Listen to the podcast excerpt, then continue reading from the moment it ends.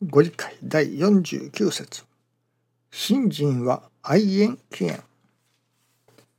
難儀が起縁を作りおかげが愛縁を生む。袖すり合うも多少の縁という中に親と呼ばれ子と呼ぶほどの深い縁はなけれどもその深い縁を袖にする親不幸子不幸のものがある。せっかく親神様との縁をいただきながら親子の縁を結びもせず神を離れるほど神を悲しませることはない。教祖は信心は親に孝行するも同じことぞえと教えたも。難儀が起縁を作りおかげが愛縁を生むと。私どもがこの世でなさねばならぬこと。何のためにこの世に生を受けたのか。それはもちろん私どもの心を育てる磨くということが一つの目的であるわけですけれども。と同時にまた今朝いただきますのは神様と人間氏子との関わり合いというのでしょうか。神人関係というのでしょうか。そのより良い神人関係を築くためにいわばこの世があるとまあこの世におる間に神様とのより良い関係を築き上げていくことが大切だということですね。そういうことを何か新中記念の時に思わせていただいておりましたらまさにこのご理解をいただきました。神様がまさにそうだとおっしゃっておられるような感じがいたしますね。神様と人間氏子との間のまあ愛縁起縁その関係というのですかね。人間関係と言いますね。その神人関係より良い神人関係を作り上げていくのだと。これは師匠は神様と人間とが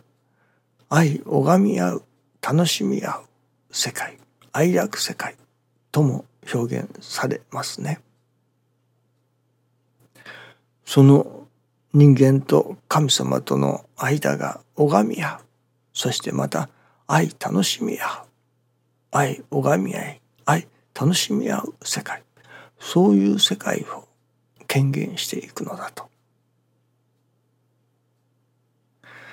まあとかく人間は何事も自分の力でやり自分の頭で考えて自分の行動によって何かを生み出していると思います。神様をそっちのけにしてしまうことが多いですね。そして難儀がありもう自分の力ではニッチもサッチもいかないとなった時に神様に手を合わせる。そしてまた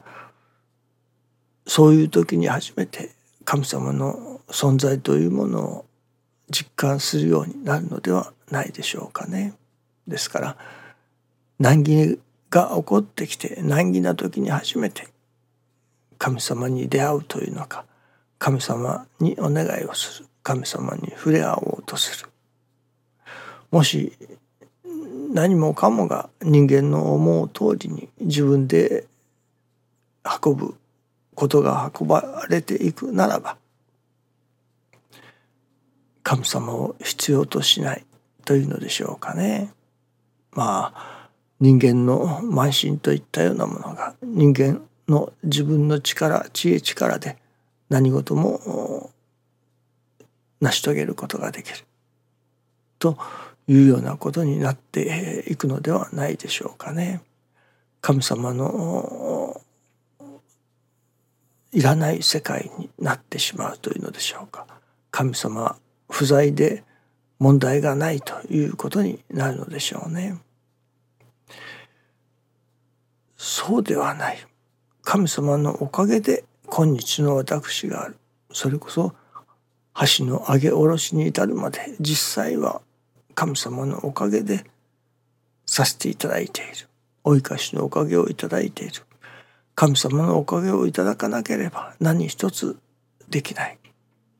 ことを運ばせることができない私どもであるということがわからないそれを分からせるための一つの難儀でもあるのかもしれませんね。その難儀を通していよいよ神様にすがらなければ神様のお力をいただかなければできない私どもだというのをまあ分からされるというのでしょうかね。そしてそこから初めて神様と仲良することを覚えるというのでしょうか神様と仲良くなろうとするわけですね。そしていよいよ神様と私どもとの間柄が信じ信じられる間柄となっていく。それこそ切っても切れない中に私どもがなっていく。そのためのまあ日々さまざまな事柄が起こってくる。その事柄を通して神様と私どもとの間が実際はきっとも切れぬ間柄なのですけれども人間の側の認識としてそれがないそこが問題なわけですね。人間の側にその神様を外せないという認識ができてくる。神様をよくよく実感する認識するそして神様との間柄がいかに大切であるかということを実感させていただくまあそのことのための日々と出来事と言えるのかもしれませんね。より良い神様との間柄を築くことのための日々の成り行きである。また私どもがこのように生を受けたということが私どもの心を磨くことであると同時にまたより良い神様との間柄を築いていくことのためにあるとそしてまたいよいよは神の子である人間私どもがいよいよ神に帰っていくというのでしょうかね極めの精進。ということにもなるのではないでしょうかね。どうぞよろしくお願いいたします。ありがとうございます。